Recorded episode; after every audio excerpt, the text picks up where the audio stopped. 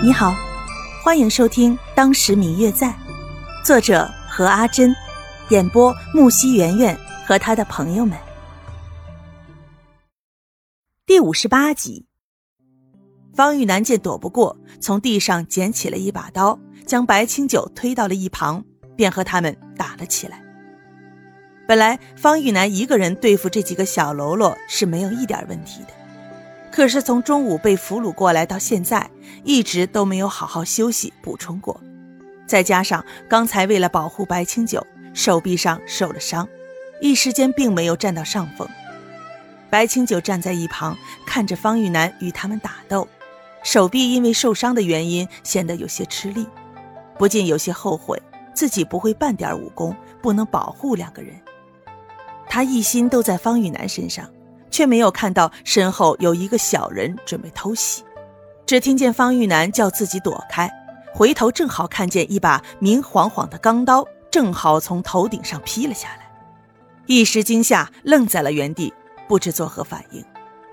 这时却突然被一个人扯到了一旁，一剑隔开了那个小厮的刀，一个闪身绕到他身后，一剑刺穿了小贼的身体。白清九看着救了自己一命的人，来不及说感谢，却见那个人又跳到了方玉楠那里，杀了几个小厮。白清九隔着熊熊的火焰，分明看清了那个人的脸，那张自己日思夜想了好几个月的脸，那张自己费尽心力找了好几个月的脸，泪水顿时就涌了上来，想要仔细的看清楚。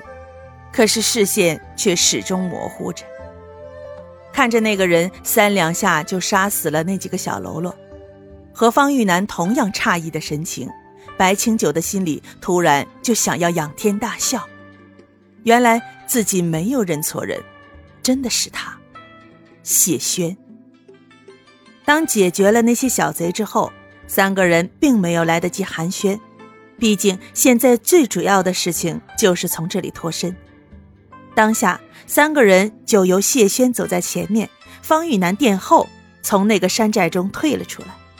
遇见一个人，谢轩就在前面杀了；遇见同样找不到路、被俘虏的人，也一起带他们离开。白清九在谢轩的身后紧紧地挨着他，眼睛一直紧紧地跟着他，未曾离开片刻。他想，这么久没见，他瘦了一些。脸庞的轮廓更加的清晰了。看着他矫健的身手，白清九想，他的肩伤肯定是完全好了。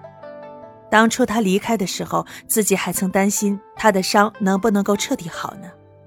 在火光的映射下，谢轩的脸上此刻有一种白清九形容不出来的光彩。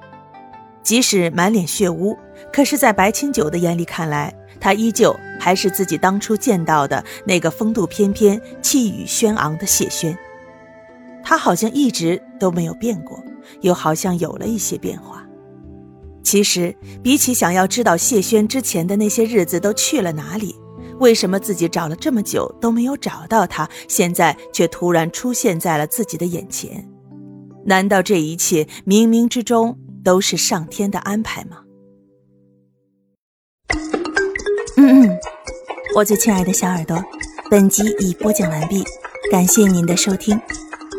如果你喜欢这本书，欢迎您多多的点赞、评论、订阅和转发哟。当然，也可以在评论区留言，我会在评论区与大家交流互动的。喜欢这本书就给他点个赞吧，你的点赞和评论是我们创作最大的动力。感谢您的收听。